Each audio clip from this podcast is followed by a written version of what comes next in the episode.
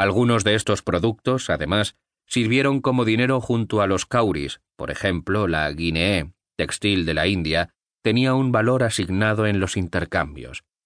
Vender esclavos daba así acceso a ganancias inmediatas que coparon la codicia de diversos sectores de la población. Este comercio daba a las élites que lo controlaban acceso a las armas de fuego que necesitaban para reforzar y mantener su preponderancia.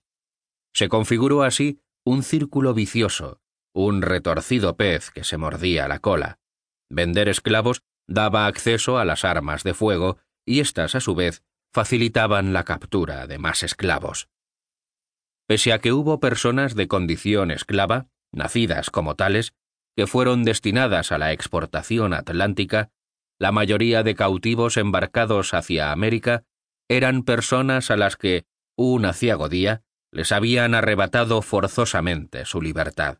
Para comprender este hecho, debe señalarse que los 400 años de trata negrera en África se caracterizaron por la instauración de un clima de violencia desmesurada, de inseguridad galopante, que derivó en la militarización extrema de las sociedades. El tiempo de estabilidad y seguridad en los caminos, tan loado durante la época clásica, quedó sepultado cuando la demanda de esclavos alcanzó cotas insospechadas, empujando a quienes querían sacar provecho a recurrir a formas diversas y truculentas para obtener cautivos.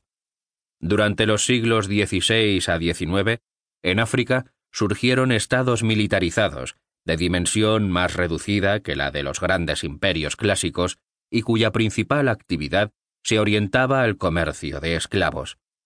Estos estados mantenían guerras constantes entre sí en las que tomaban prisioneros que eran reducidos a la esclavitud y destinados a la exportación. En muchas ocasiones las guerras no tuvieron más objetivo que ese, conseguir prisioneros para engrosar el volumen de cautivos disponibles para la exportación.